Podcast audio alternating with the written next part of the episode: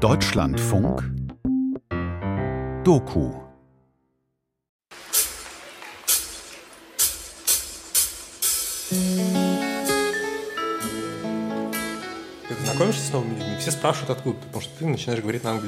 Beim Kennenlernen fragen dich die Menschen hier die ganze Zeit, wo du herkommst.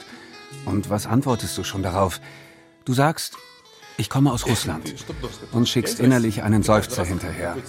Ja, ich komme aus Russland. Max Poljakov, 38, aus Syktyvkar im Norden Russlands. Heute lebt er in Vilnius.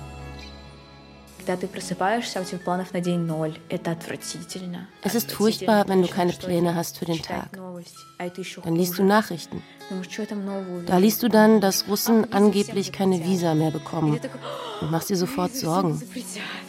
Aber all die ukrainischen Flaggen erinnern dich daran, dass es Leute gibt, die deutlich größere Probleme haben als du. Du hast einfach tagsüber nichts zu tun. Seltsame Probleme sind das.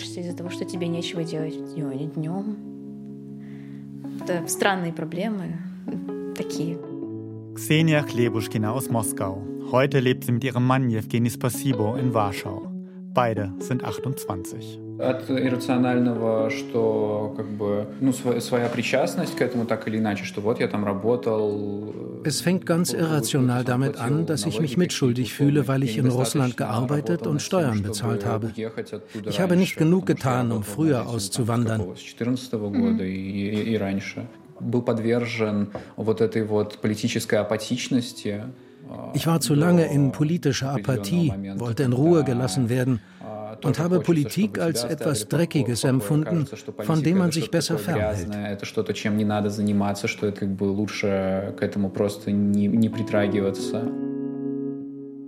24 февраля я помню этот день, и я вообще ревел.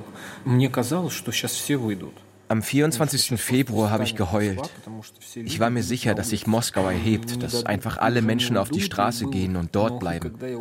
Aber als ich gesehen habe, dass wir nur ein paar verstreute Gestalten waren, dass kaum jemand kam, damals habe ich das Gefühl bekommen, dass wir das alles wahrscheinlich verdient haben.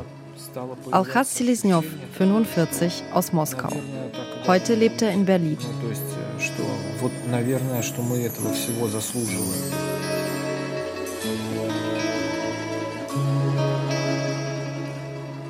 Ausgesperrt. Das andere Russland im Exil. Ein Feature von Anastasia Gorokowa und Erik Albrecht.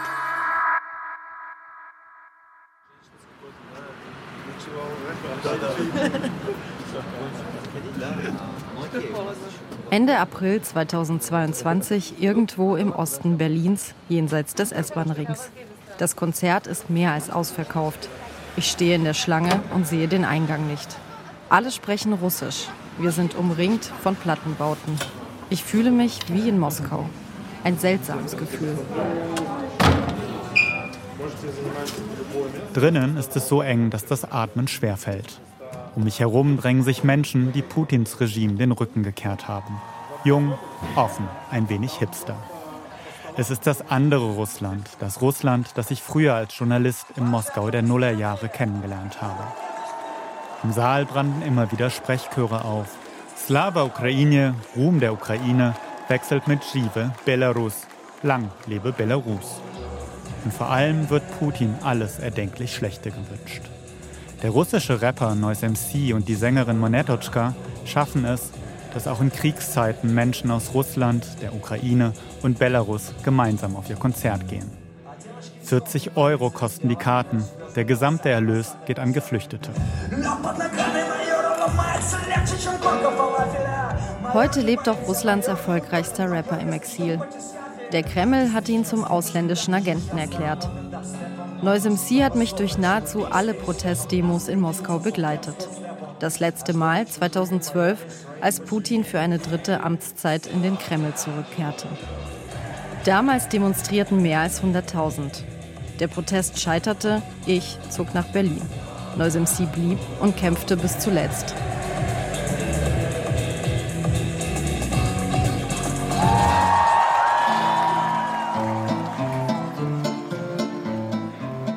Auch Monetochka gilt im Kreml als ausländische Agentin. Auch sie hat gleich nach Kriegsbeginn Russland verlassen. In diesem Song erzählt die Sängerin von Bloggern, die wegen Posts in sozialen Medien zu langen Haftstrafen verurteilt wurden.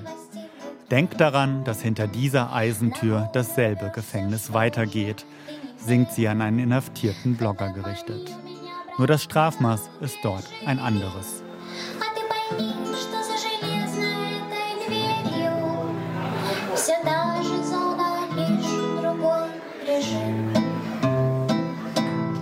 Ganz Russland ein Gefängnis?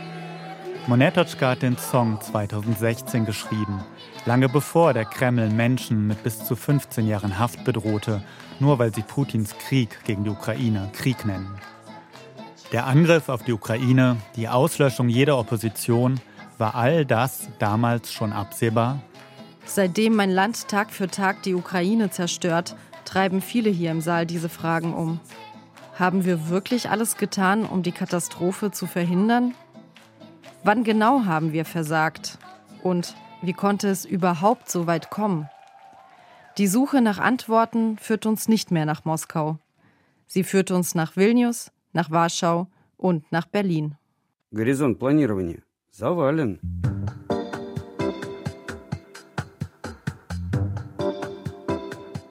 Всем привет! Это подкаст «Горизонт планирования завален». Hallo, ich bin Maxim Poljakov mit dem Podcast Der Planungshorizont ist verschüttet. Hier werde ich Geschichten von Menschen erzählen, deren Leben sich nach dem 24. Februar dramatisch verändert hat. Мои герои — это те, кто против войны, mein Podcast handelt von Menschen, die Russland wegen des Kriegs verlassen haben.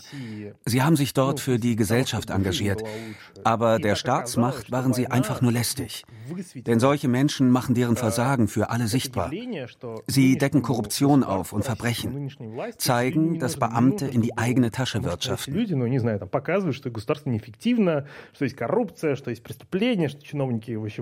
жульки и воры и так далее.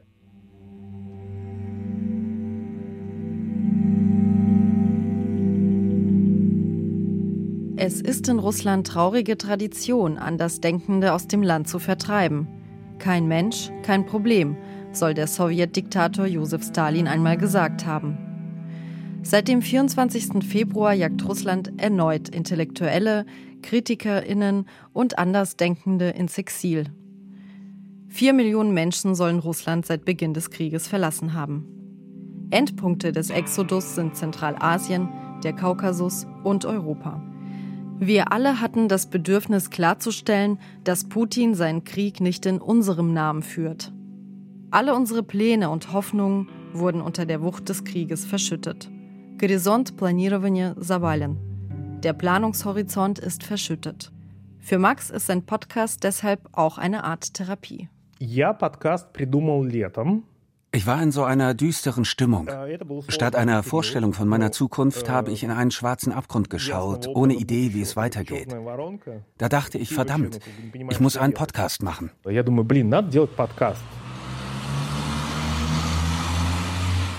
Ich laufe mit Max durch die Innenstadt von Vilnius. Max trägt dicke, runde Ohrringe, einen schwarzen Hoodie und eine eckige Brille, auch schwarz. In Vilnius haben vor allem Journalisten und Menschenrechtler Zuflucht gefunden. Auch ein Großteil der Redaktion, für die Max seit über zehn Jahren arbeitet. Sem na Sem, 7 mal 7. Ein Online-Medium mit Berichterstattung aus elf Regionen Russlands.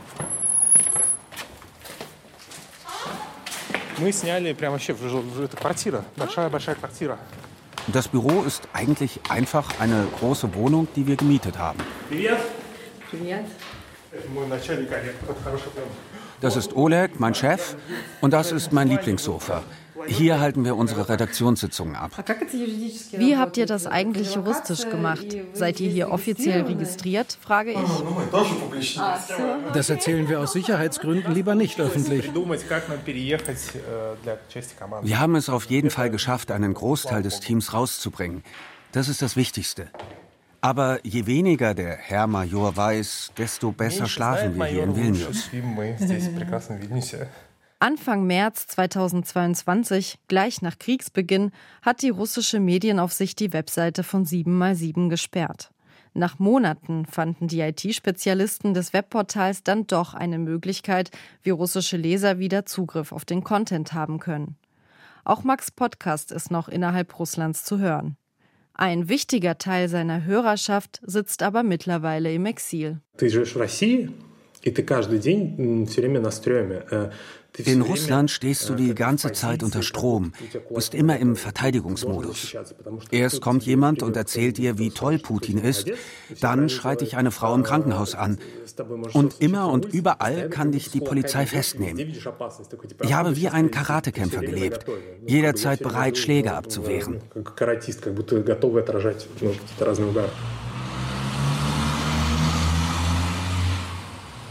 Als kritischer Journalist hat Max darüber berichtet, wie das Land mehr und mehr zum Polizeistaat wurde. Staatliche Propagandasender denunzierten ihn, weil er offen schwul lebt, um die Glaubwürdigkeit von 7x7 zu untergraben. Wir haben einen Telegram-Chat für Exilrussen. Momentan sind da 300 Leute. Meist geht es in dem Chat um Alltägliches. Wie findet man eine Wohnung? Welche Unterlagen braucht man für den Aufenthaltstitel? Wo kaufe ich eine Matratze? Obwohl wir uns fast alle persönlich kennen, ist eine Regel, schreibe nichts, was gegen dich verwendet werden kann. Man weiß nie, ob man da nicht doch einen Spitzel vom russischen Geheimdienst in der Gruppe hat. Seit sich ein junger Exilrusse in Georgien als Informant des russischen Geheimdienstes geoutet hat, der Informationen über Geflüchtete sammeln sollte, ist man in Vilnius sogar beim Badminton vorsichtig. Vor dem Spiel warnte mich einer meiner Freunde, hey, pass auf, wenn du über die Arbeit sprichst. Da ist so ein komischer Typ, der ist irgendwie verdächtig. Der hat zuvor diesen Freund von mir schon über unseren Redaktionsalltag ausgefragt. Da ist man sofort angespannt. Seitdem sprechen wir überhaupt nicht mehr über unsere Arbeit.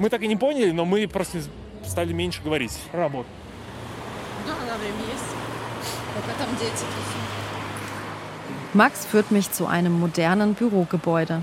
Dann zeigt er theatralisch auf die Glasfassade. Das Haus Moskau. Erst auf den zweiten Blick fällt mir auf, dass es nicht ganz fertig ist und schon ein bisschen verfällt. Das Gebäude ist schon seit über zehn Jahren eine Ruine weil der Bau wegen Verstößen gestoppt wurde. Nach der Annexion der Krim wurde der Baustopp politisch. Und letzten Frühling hat man dann endgültig entschieden, dass Vilnius kein Haus Moskau braucht.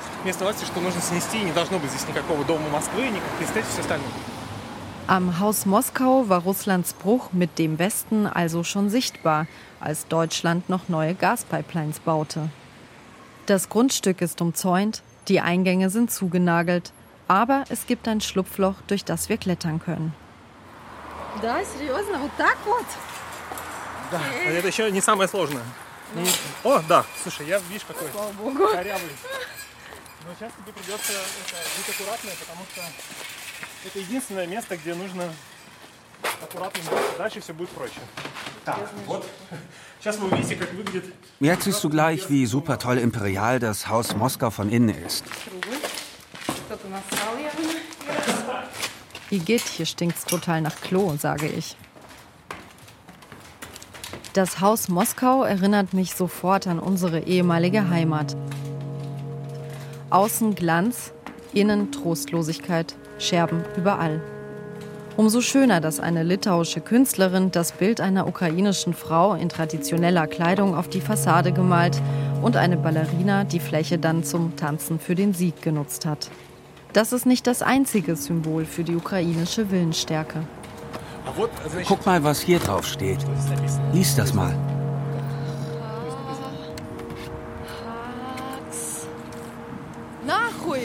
Russisches Kriegsschiff Verpiss dich, lese ich. Oben auf dem Dach schweift mein Blick über die Stadt, die laut Freedom House bereits über 10.000 Russen aufgenommen hat. Wir liberalen Journalisten hören ständig, dass wir uns nicht genug angestrengt hätten, um Russland zu verändern. Nach dem Motto, wenn wir mehr getan hätten, wäre der Krieg nicht passiert. Ich sehe da keinen Zusammenhang. Alles hing vom Wahnsinn eines einzelnen Menschen ab. Darauf hatten wir einfach keinen Einfluss. И на это повлиять у нас было в меньшей степени, ну, у нас практически не было возможности повлиять на это. Wir sitzen in seiner kleinen Wohnung im Erdgeschoss. Ein Laptop steht auf dem Küchentisch, ein Aufnahmegerät liegt da, Tassen, eine Karaffe mit Wasser. An den Wänden hängen ein paar wenige Bilder, auf dem Fensterbrett steht eine Topfpflanze. Willst du Kaffee? Ich will wissen, wie es für ihn im zweiten Jahr des Krieges weitergeht. Max zuckt mit den Schultern. Der Planungshorizont sei immer noch verschüttet, meint er und lächelt.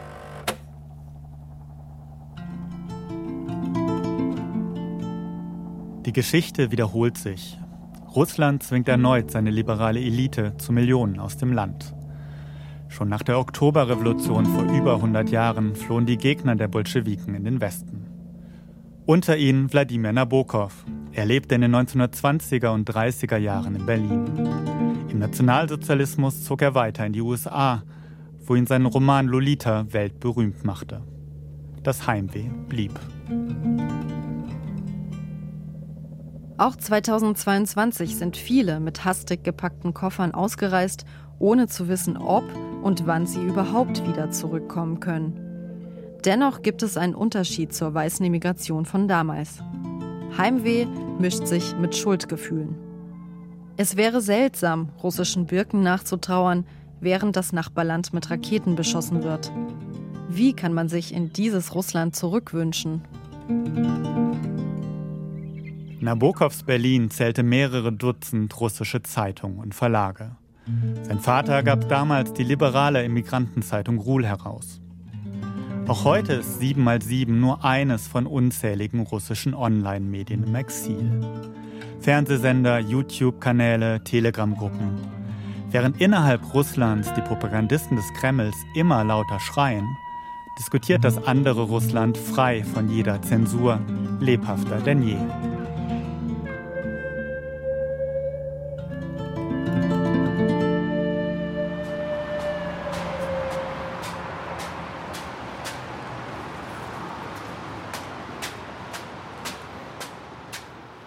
Das freie Russland versteckt sich in einem grauen Vorkriegsbau in einer Seitenstraße des Warschauer Stadtzentrums. ZWR steht auf dem Klingelschild, die polnische Abkürzung für Za Wolno Rosja, für ein freies Russland. Die Warschauer NGO hat sich 2014 als Reaktion auf die Krim-Annexion gegründet.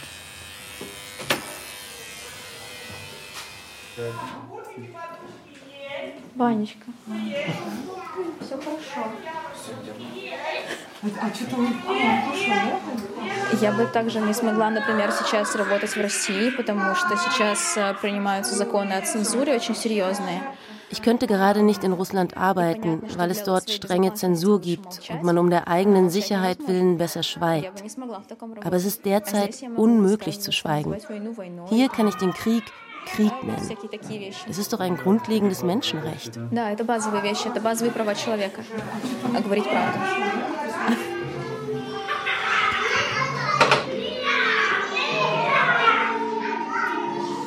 Xenia, Ende 20, schwarzes Kleid mit weißem Rüschenkragen, wacht über den Eingang des freien Russlands. Samstags organisiert die NGO eine Art Kindergarten und Sonntagsschule für die russischsprachige Community Warschaus. Im Tanzsaal üben Fünfjährige ihre Performance für die Weihnachtsfeier. In der Küche bastelt Xenia mit den Kindern Weihnachtswichte. Später gibt sie Teenagern Sprachunterricht. Außerdem betreut sie die Bibliothek des Freien Russlands. Ihr sei es wichtig, ihr eigenes Geld zu verdienen, sagt Xenia. Doch es ist nicht mehr als ein Gelegenheitsjob, den die 28-Jährige hier hat. Ohne das Gehalt ihres Mannes kämen sie nicht über die Runden. Die Bibliothek der NGO besteht nur aus ein paar Regalen mit vergilbten Klassikern aus sowjetischer Produktion. Kein Vergleich mit den St. Petersburger Museen, in denen Xenia vor dem Krieg als Führerin gearbeitet hat. Aber zu Kriegszeiten fragst du dich, warum zur Hölle brauchen wir diese Gemälde? Ich bin froh, hier zu sein, weil ich hier etwas Wichtiges tun kann. Gerade kaufen wir Wärmegeneratoren für die Ukraine. Ich bin nicht direkt beteiligt, aber mir gibt es das Gefühl, etwas Gutes zu tun und dass ich damit eine gute Russin bin. Das klingt ein wenig seltsam, aber mir ist das wichtig.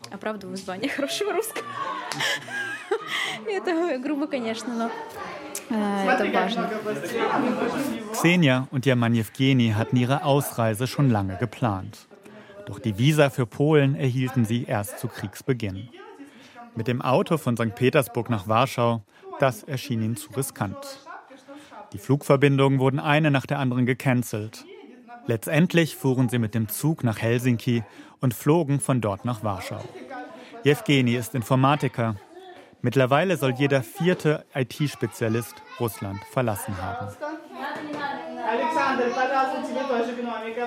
Alexander, nimm dir auch ein Zwerg. Sieben Kindergartenkinder rollen ihr Stück Knete zu einer Wurst. Mal geschickter, mal eher tollpatschig. Dann kleben sie daraus eine Wichtelmütze auf ein Stück Pappe in Zwergenform. Xenia und ihre Kollegin Polina helfen ihnen dabei. Nur der blonde Junge am Kopf des Tisches spielt lieber mit seiner Lokomotive. Polina, heute in rotem Kleid mit Nikolausmütze, versucht es mit Geduld.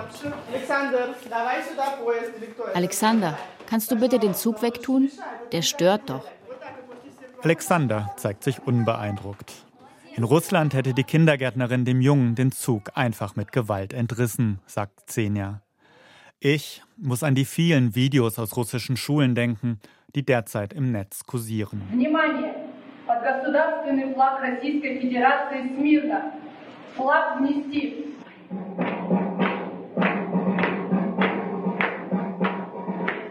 In diesem hier tragen Teenager in Uniform im Stechschritt eine russische Flagge in das Foyer einer Schule. Dann ertönt die Nationalhymne. Die Schüler stehen stramm, den Blick starr nach vorne gerichtet, wie kleine Soldaten.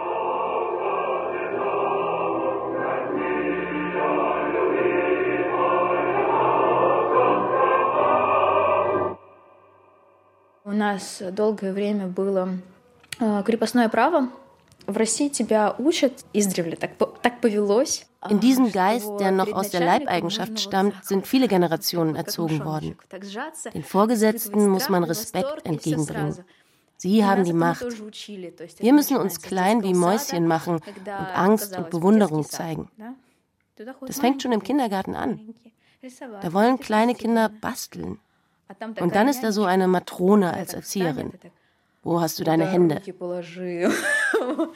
Und das geht in der Schule so weiter.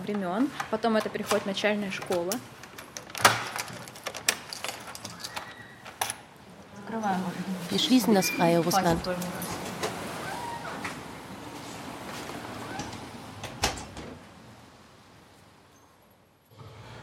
всем интересно понять, а что же сейчас происходит в России, почему сейчас нет массовых протестов. Ну чего же, действительно, россияне должны выйти на Майдан и свергнуть Путина. Чего они? Alle treibt derzeit die Frage um, warum es in Russland keine Massenproteste gibt. Warum stürzt niemand Putin? Ich habe Xenia und Jewgeni bei einer Abendveranstaltung des Freien Russlands kennengelernt. 30 Leute sind in den kleinen Saal gekommen, um Alexander Tscherkassow zu hören. Der Vorsitzende der Menschenrechtsorganisation Memorial seziert seit Jahren die Praktiken, mit denen das Putin-Regime seine Kritiker ruhig stellt. Wer an Protesten teilnimmt, wird erst noch verwarnt. Bei wiederholtem Ungehorsam droht man mit langen Haftstrafen. Обвинение в адрес россиян, что они пассивно ничего не делают, der Vorwurf, dass die Russen nichts gegen Putin unternehmen, wäre nur gerechtfertigt, wenn man außer Acht ließe, dass der Kreml uns per Zeitmaschine in die Brezhnev-Ära zurückkatapultiert hat. Wir haben eine große Zahl von Leuten, die schon mit einem Bein im Knast stehen. Нет, они еще не переданы в разделочный цех, но подвешены на крюк. Das Publikum im Saal wirkt mit seinen Strickpullovern, als sei die russische Menschenrechtscommunity der frühen Putin-Jahre ins heutige Warschau verpflanzt worden. Jewgeni und Xenia erleben sie hier zum ersten Mal. Für mich sind das lebende Legenden. Die machen eine so großartige Arbeit. Es ist unglaublich, wie man so mutig gegen die Staatsmacht kämpfen kann. Die erzählen hier diese traurige Geschichte und zwei Tage später bekommen sie den Nobelpreis.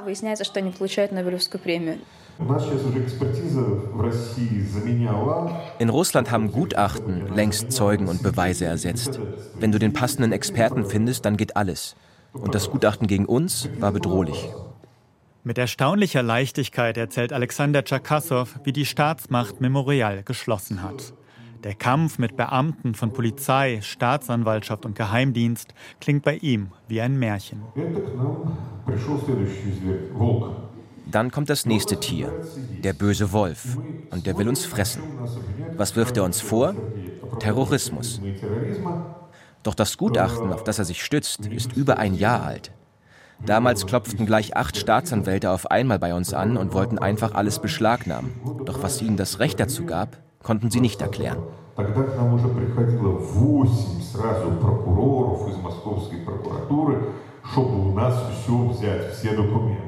Es ist typisch für die russische Opposition. Eine Leichtigkeit, die ihr in 20 Jahren Kampf gegen Putins Regime erlaubt hat, trotz aller Rückschläge weiterzumachen.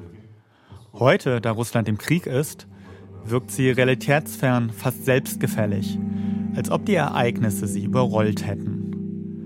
Russlands Menschenrechtler zählen weiter politische Gefangene innerhalb des Landes, während jenseits der Grenze die Armee Tag für Tag Kriegsverbrechen begeht.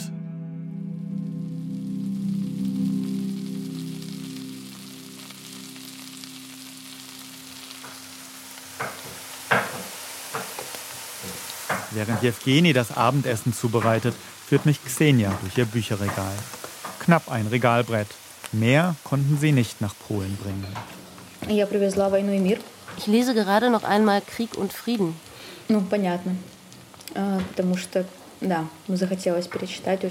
Leo Tolstoi hat seinen Klassiker in vier Bände unterteilt. In den ersten Bänden seien das glamouröse Leben der russischen Aristokratie und der Krieg klar voneinander getrennt. Tatsächlich würden viele die Kapitel über den Krieg einfach überspringen.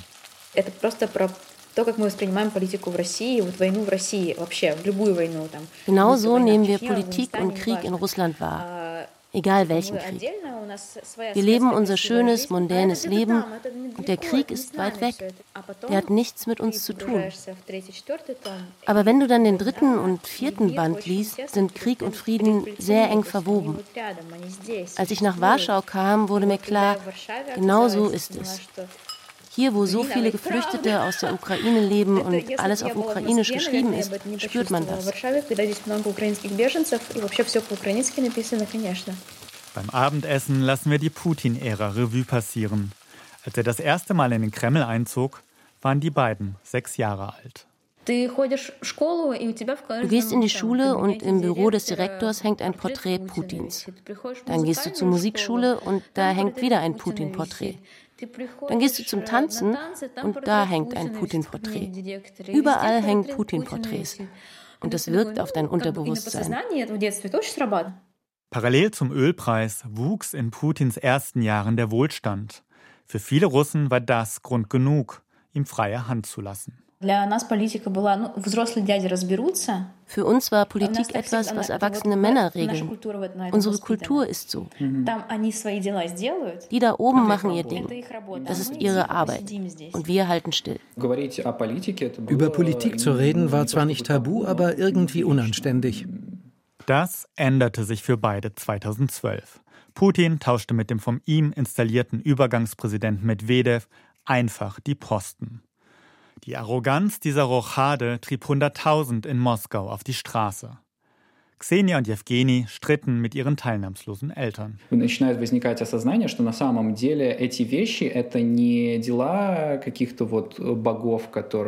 Damals ist uns klar geworden, dass diese Dinge nicht Gott gegeben sind, sondern von Menschen gemacht.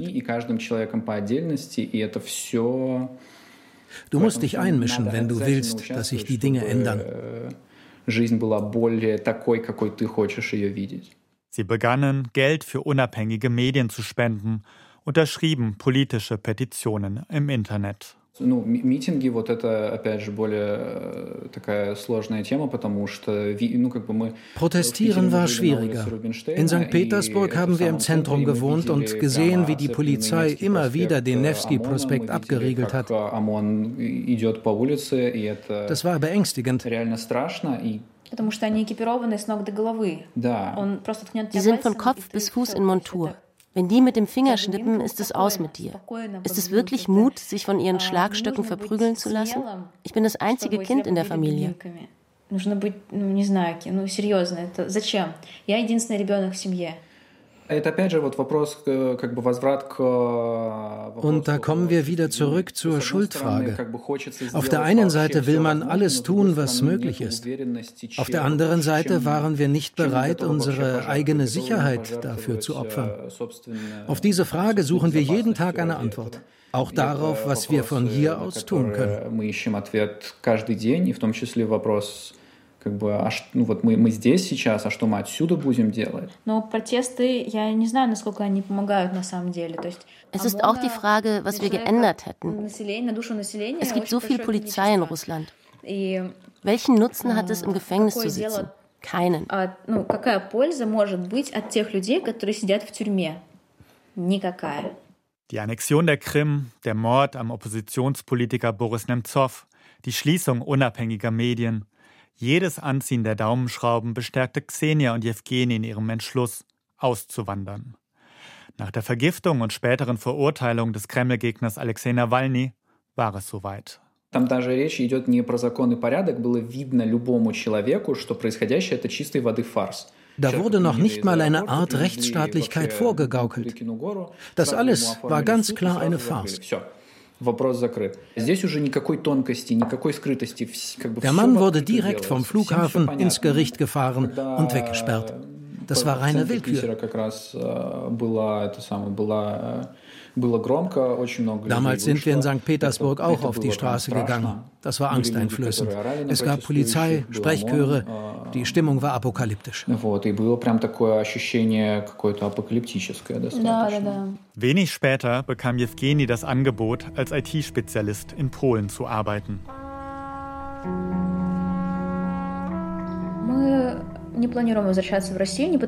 Wir haben keine Pläne, nach Russland zurückzukehren. Und nicht, weil es da kein McDonald's und Ikea mehr gibt. Wir wollten schon lange auswandern. Ich kann nicht in Russland leben. Dort war alles ein Kampf. Hier fühlt sich das anders an.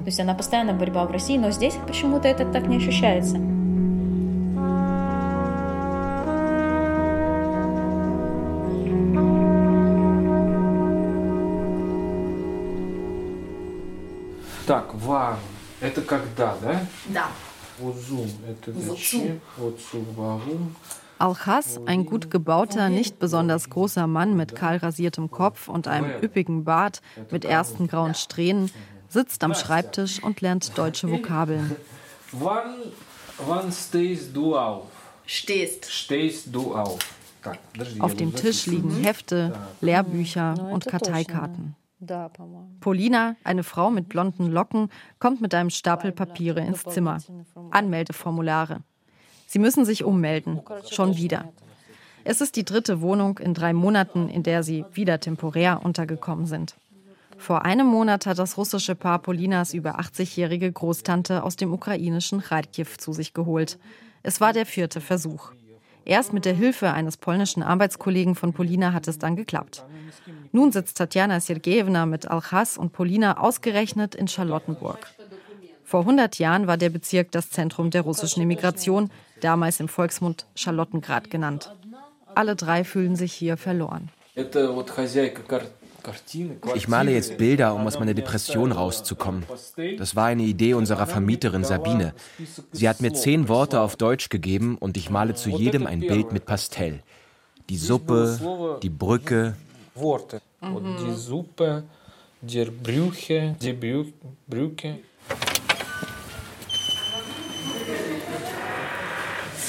Что будешь? Кофе, чай?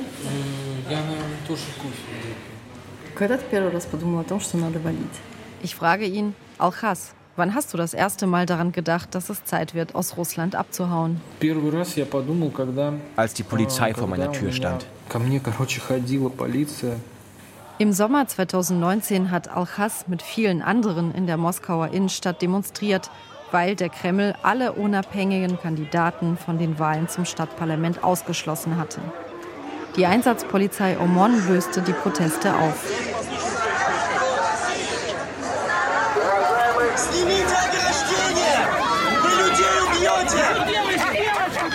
Ну, я вообще, конечно, как насекомое для них. То есть я им где-то по пояс, ну, по грудь. wir waren wie Insekten für die Polizisten. Die wirken einfach gewaltig in ihrer Montur und mit dem Helm. Mich hat einer von denen gefragt, willst du, dass hier alles so wird wie in der Ukraine? Und ich habe gesagt, ja, genau das will ich. Wahlen wie in der Ukraine.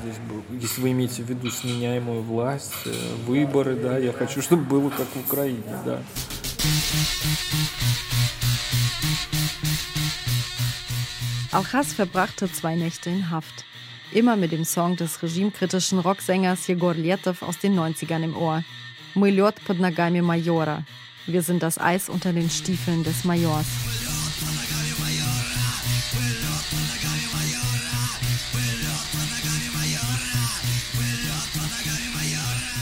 Es folgte ein Prozess im Schnellverfahren. Ein Rechtsanwalt riet Alchas zu sagen, er wäre nur zufällig auf dem Platz gewesen. Auch Hass erklärte das Gegenteil. Sein Schlussplädoyer dauerte zwölf Minuten.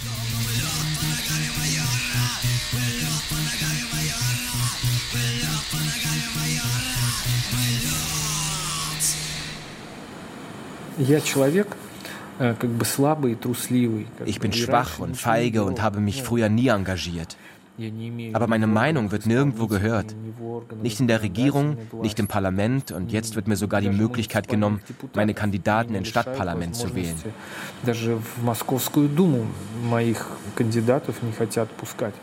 Das Gericht setzte eine Strafe von 10.000 Rubel fest, knapp 200 Euro. Wichtiger jedoch, seitdem stand Alchas unter Beobachtung. Die Polizei fing ihn mehrmals in seinem Hof ab, um ein prophylaktisches Gespräch zu führen. Auch das eine alte Methode des früheren sowjetischen Geheimdienstes KGB. Seit Beginn des Krieges haben sie dann jede Woche auf der Straße auf mich gewartet. Alchas ging trotzdem weiter zur Antikriegsdemonstration. Als er sich eines Tages mit einer befreundeten Hundebesitzerin im Hof unterhielt, fing ihn wieder die Polizei ab. И они подходят, и я разговариваю с женщиной, они подходят такие, Alchas Vyacheslavic. Die kommen näher und fragen, Alchas Selesnyov? Die Frau schaut mich nur an und sagt, ich bin dann mal weg. Ich sage, ich habe die Schnauze voll von euch, was wollt ihr?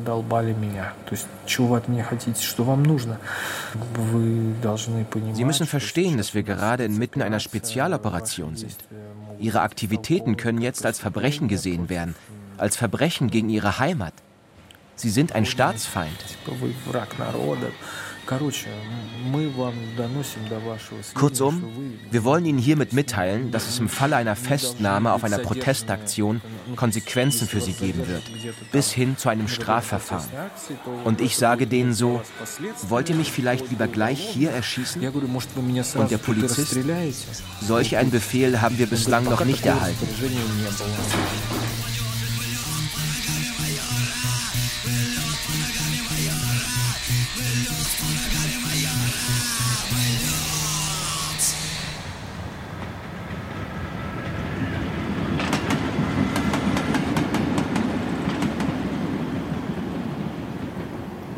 Es ist ein sonniger Tag um den Jahreswechsel. Ein warmer Wind weht über den St. Matthäus-Friedhof in Schöneberg. Alchas ist sportlich gekleidet, trägt einen neongelben Fahrradhelm in der Hand. Seine Berliner Spaziergänge führen ihn häufig auf Friedhöfe. Schau mal, die Menschen hier sind tot. Die können nicht mehr handeln. Lebendige Menschen nehmen manchmal ihren eigenen Tod vorweg und weigern sich zu handeln.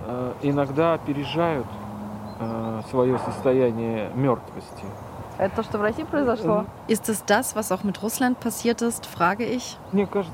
Ja, Russland ist in gewisser Weise auch gestorben. Oft erscheint mir das Land als ein großer Friedhof.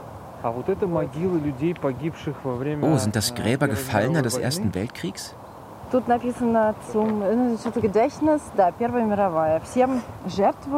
Ich lese den Opfern von Krieg und Gewaltherrschaft gewidmet. Das ist für mich das Unverständlichste in Russland. Wir hatten den Ersten Weltkrieg, die Revolution, den Bürgerkrieg.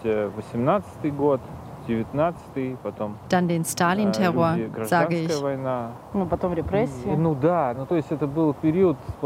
Ja, ständig nur Gewalt und Gewaltherrschaft.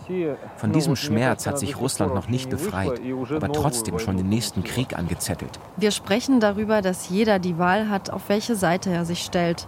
Ob man geht oder bleibt, kämpft oder eben nicht. Ich habe meine Wahl vor zehn Jahren getroffen. Al-Khas seine vor ein paar Monaten. Es gibt immer eine Wahl, zu sterben oder weiterzuleben. Du kannst weiterleben und nicht fürs Vaterland sterben, nicht für Stalin, nicht für Putin, nicht für seine Paläste. Du kannst dich dem Krieg verweigern und nicht hingehen. Ну, значит, тогда ты можешь отказаться от войны и не ходить на нее. Al-Khas und ich haben ein Ziel, wir suchen zwischen all den Gräbern den Gedenkstein an die Widerstandskämpfer des Attentats auf Hitler vom 20. Juli 1944. Vielleicht ist es ein Zeichen, dass wir genau jetzt das Grab nicht finden, sage ich. Warte, also wenn jetzt alles davon abhängen sollte, ob wir das Grab finden oder nicht, dann lass es uns lieber finden. Wie findest du die Idee, den Diktator zu töten? Finde ich total super. Also, wenn wir jetzt konkret über Putin sprechen, dann würde ich es gerade wirklich begrüßen, dass man ihn endlich erledigt. Und zwar hoffentlich bald. Und du? Was denkst du? frage ich. Уже поскорее. Что думаешь по этому поводу? Я не знаю. Oh, ich weiß nicht. Ich weiß nicht. Ich glaube, es wäre besser, ihn vor Gericht zu stellen. Kein einziger russischer Diktator oder Despot, und andere Führer hatten wir ja nicht, musste sich je für seine Taten verantworten. Es wäre doch toll, wenn Putin der Erste wäre. Das könnte der Anfang einer langen Therapie für Russland werden. О, да вот же оно! Ты прикинь, мы тут стояли и прошли мимо ну, круто, что они на это решились. Но сколько лет прошло? 1944. Cool, dass sie es versucht haben. Aber das war ja auch ziemlich spät. Schweigend stehen wir vor dem Gedenkstein. In Russland haben die Menschen die Einstellung, nur nichts riskieren, aus Angst vor Konsequenzen. Und aus Angst vor Konsequenzen lassen die alles mit sich machen. Die Geschichte Russlands ist für mich wie ein großer Teppich mit dem Porträt des Führers drauf. Diese Teppiche sind überall, auf dem Boden, an den Wänden. Und wenn man dahinter schaut, sehen wir getrocknetes Blut und stumme Schreie. из которых, за которыми, знаешь, это немые крики, когда рот зажимаешь и пытаешься кричать.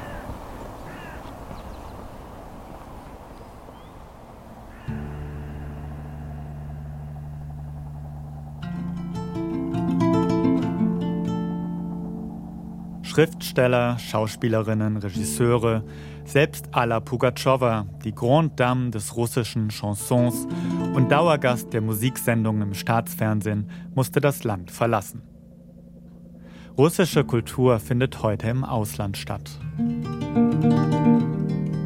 Was mich aber wütend macht, man sitzt in Sicherheit bei einem Weinglas umringt von Gleichgesinnten und trauert darüber, dass das eigene Land einen verstoßen hat oder man die Eigentumswohnung in Moskau verlieren könnte. Zeitgleich legt die russische Armee die Ukraine in Schutt und Asche.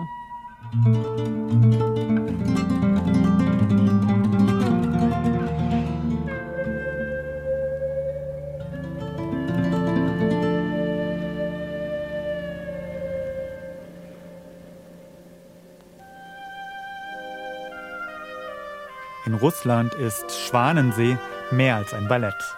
Im sowjetischen Fernsehen lief die Verfilmung aus dem Bolschoi-Theater immer dann, wenn es im Kreml ein Machtvakuum gab. Beim Tod eines Sowjetführers oder beim Putsch gegen Michail Gorbatschow 1991.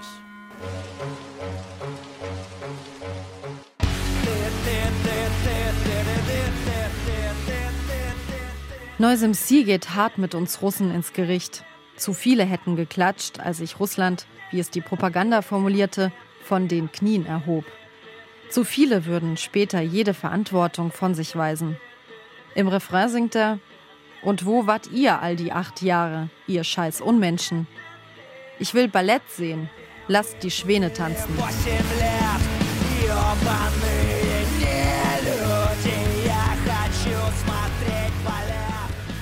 Acht Jahre. So lange dauerte der Krieg in der Ukraine bereits, bevor Putin seine Truppen im Februar vergangenen Jahres in Richtung Kiew marschieren ließ. Acht Jahre lang hat auch Deutschland nur zu gerne weggeschaut. Am Ende des ersten Kriegsjahres ist die russische Armee erschöpft und verheizt gnadenlos die Jugend des Landes. Die Wirtschaft ächzt unter den Sanktionen. Und doch scheint Putin weiter unangefochten zu herrschen.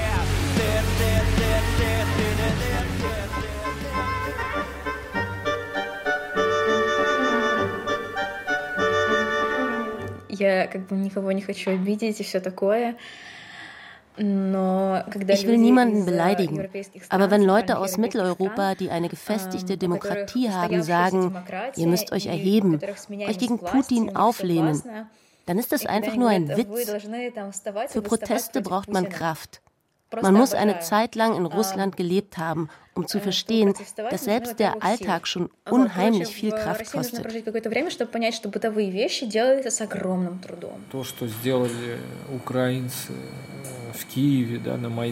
Was die Ukrainer in Kiew auf dem Maidan erreicht haben, das ist ein Sieg gewesen. Und sie siegen auch jetzt, während wir parallel dazu einfach nur konsequent verloren haben und weiter verlieren то же время параллельно просто проигрывали и проигрываем. Там, где сейчас демократические страны, э, ну там типа, не знаю, Франция, Англия или там США или in heute demokratischen Ländern wie Frankreich, Großbritannien oder den USA hat man für seine Freiheit und seine Rechte einst gekämpft. In den USA gab es den Bürgerkrieg, in Frankreich die Revolution. Auch Russland wird irgendwann mal ein tolles Land werden. Und zwar dann, wenn auch wir für unsere Rechte kämpfen, die dann auch wertgeschätzt werden. Ich glaube aber nicht, dass das in naher Zukunft passiert Nicht zu unseren Lebenszeiten. во французском или британском обществе в каком-то обозримом будущем, когда вот мы еще будем живы. Эти люди, которые уехали, я не думаю, что большинство из них рассчитывают не вернуться. Я думаю... Wahrscheinlich denken die meisten, dass sie Russland nicht für immer verlassen haben.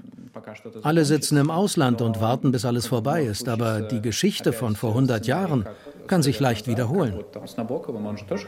Nabokov wollte auch nur den Bürgerkrieg aussitzen und ist doch nie zurückgekehrt.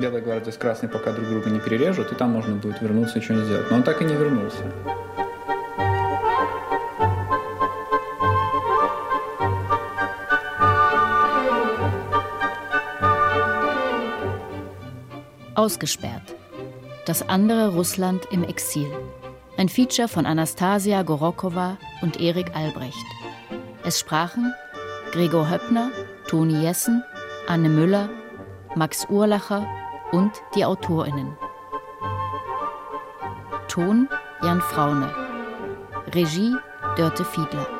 Redaktion Wolfgang Schiller.